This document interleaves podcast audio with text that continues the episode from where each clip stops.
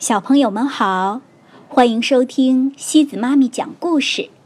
今天西子妈咪给大家带来的故事叫《火车出发了》。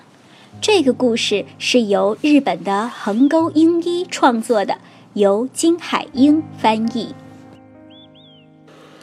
这个故事啊，还要特别送给贵州省都匀市三小一五班的杨志博小朋友。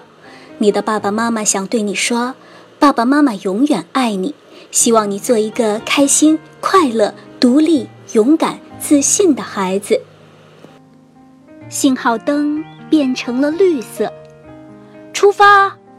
司机叔叔喊了一声，特快列车缓缓地驶出了站台。从现在开始，它要攀山越岭。驶向遥远的目的地。马路上汽车很多，十分拥堵，但是火车使用的是专用轨道，不受其他交通工具的影响，所以它能够安全的快速行驶。特快列车在途中和几列通勤列车擦肩而过。小朋友们，通勤列车在国外比较多。是指为上班的叔叔阿姨和学生们开行的，往返于他们的家和工作地点、学校之间的铁路客车。通勤列车每到一站都要停，它的外形也和特快列车不一样。通勤列车有很多门，方便上下车，而特快列车呢，门比较少，里面宽敞舒适。通勤列车在车站停了下来，它是在腾出轨道，让特快列车先通过。轨道空出来以后，信号灯变绿了，特快列车加快速度飞驰而过。列车运行时必须严格遵守信号灯的指示。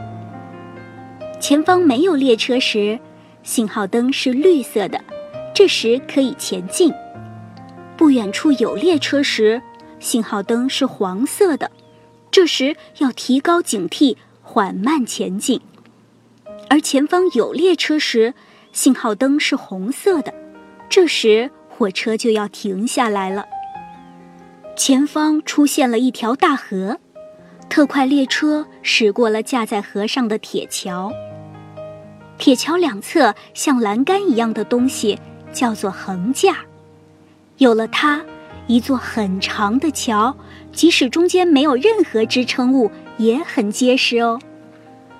车站的错车线上停着一列外形奇特的黄色列车，它是负责铁路施工的列车，主要工作是趁夜晚行驶的列车不多时，在铁道上整理碎石。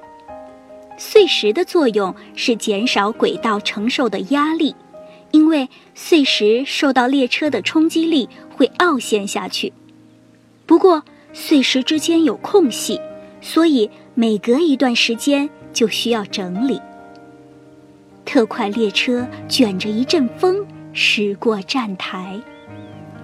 特快列车驶入了一处急弯道，车体明显的倾斜了，因为弯道稍微向内侧倾斜。所以，列车不用特意减速就能安全转弯，就好像我们跑步或者骑自行车遇到转弯的时候，大家也会向内侧稍稍倾斜，这样会觉得更加轻松哦。火车轨道穿过几条短短的隧道，一直向前方延伸。和弯弯曲曲的公路相比，它的线路更加便捷。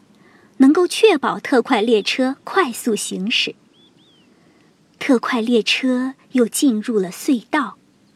小朋友们，隧道的截面像鸡蛋一样是椭圆形的。鸡蛋的这种形状能使它对外界的压力产生很大的抵抗力，从而不易被压碎。穿过隧道之后，眼前出现了一望无际的葡萄园。轨道绕过山脚才开始下坡，这样坡道就会变得平缓一些，列车行驶起来就会轻松一些。特快列车在一个城市的火车站停了下来，司机换班后，他又出发了。迎面驶来了一列货车，它有一台电力机车牵引着。电力机车的工作就是拉着本身无法运行的货车和客车行驶。前方是又陡又长的上坡道，不过公路比火车道还陡。汽车可以十分轻松地爬上陡坡，是因为汽车的橡胶轮胎有防滑作用。火车的车轮行驶在光滑的轨道上，遇到陡坡容易打滑，但是很适合承载巨大的重量快速行驶。特快列车靠输电线路供电，启动电动机就能在坡道上快速行驶。像特快列车这样的电动客车和机车是不一样的，它的很多车轮上装有电动机，这样。上坡时，车轮就不会出现打滑的现象。电动机多，提供的动力就大。从这里开始，出现了另一条线路。